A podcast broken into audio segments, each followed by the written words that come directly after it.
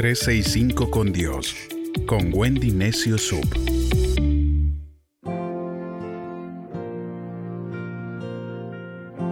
...8 de abril, Salmo 16... ...el Dios que guía mi camino... Versos 1 y 2 de este Salmo 16 nos dice... Sálvame, oh Dios, pues acudo a tu amparo. Yo le dije, Tú eres mi Señor, todo lo bueno que tengo viene de ti.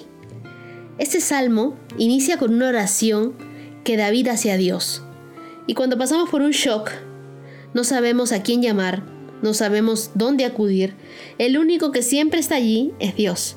David lo sabía, por eso decía, todo lo bueno que tengo lo he recibido de ti, viene de ti. Qué importante es que vivamos esta vida sabiendo de que nada de lo que tenemos es por mérito propio. Todo lo bueno es porque de Dios ha provenido. Hoy podemos decirle a Dios, tú llenas mi vida y me das seguridad, como dice el verso 5 de ese Salmo 16.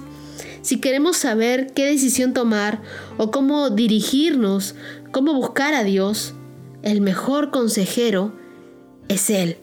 Versos 7 y 9 del Salmo 16 dice, bendeciré al Señor que me aconseja, aún de noche me instruye, me dice qué debo hacer. Yo sé que el Señor continuamente está conmigo, jamás tendré por qué tropezar y caer, pues Él está a mi lado. Por eso tengo el corazón lleno de gozo, mi boca está llena de alabanzas. Todo mi ser descansa con tranquilidad Dios siempre nos tiene presentes. Aquí lo vital es que nosotros también tengamos presente a Dios todo el tiempo. Él nos guía, nos conduce por el camino correcto, nos hace sentir seguros, nada nos hará caer, nos pueden maldecir, puede que haya gente que piense mal acerca de nosotros, pero si Dios nos cuida, podemos vivir felices, podemos estar confiados, no hay maldición más potente que la bendición de Dios. Creemos entonces que Dios está en nuestro camino y Él pone a los amigos adecuados, los contactos adecuados, los momentos oportunos y entonces nos alineamos a su camino que es mejor para nosotros. Recuerda, el plan de Dios es mejor que nuestro plan. Mis caminos pueden estar equivocados, pero el camino de Dios nunca lo estará. Sus caminos siempre han sido gratificantes, más satisfactorios y mejores que mis caminos. Antes estábamos ciegos, caminábamos sin Dios, pues una persona que no tiene vista se le dificulta ver el camino por el que debe andar, se confunde y muchas veces cae en errores. Cuando Dios abre nuestros ojos, podemos ver que hay caminos que parecen buenos, pero que en realidad no lo son. Dios tiene un camino preparado para ti. La Biblia dice que hay una senda de la vida que está disponible para todos un camino de victoria, paz y éxito. A los cristianos se nos conoce como los del camino. Dios quiere que tú disfrutes de ese camino de gozo, de felicidad, que es un camino exclusivo, al cual ingresas con tu huella digital. Es único para ti. Es un camino de plenitud, es decir, el único lugar donde nos sentiremos completos. La palabra de Dios es la guía de nuestro camino. Es un camino totalmente diferente. Hay caminos que parecen, pero no es necesario parecer.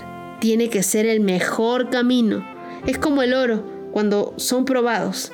Parece ser de 18 quilates, pero le echamos un ácido para probarlo y nos damos cuenta de que es 14 quilates. Simplemente fue bañado en oro. Jesús dijo que Él es el camino. Entonces no te gastes yendo por otros senderos, cerciórate que el camino por el que vas es el camino correcto y no un callejón sin salida. Ve por ese camino. Ese camino es de justicia, de paz y de gozo. Ora por un momento conmigo y dile, Jesús, quiero ir por tu camino, no imponer mis propios caminos.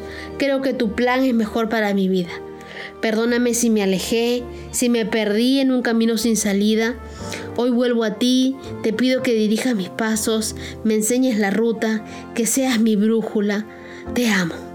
Gracias por estar, aun cuando fui infiel, tú siempre me amaste incondicionalmente. Quiero que tu Biblia sea mi mapa. Te entrego el control de todo y me dejo guiar por ti. Jesús, quiero que seas mi camino. Quiero estar segura que voy por el camino correcto. Aconsejame, Señor, y rodéame de tu paz y de tu seguridad. En el nombre de Jesús.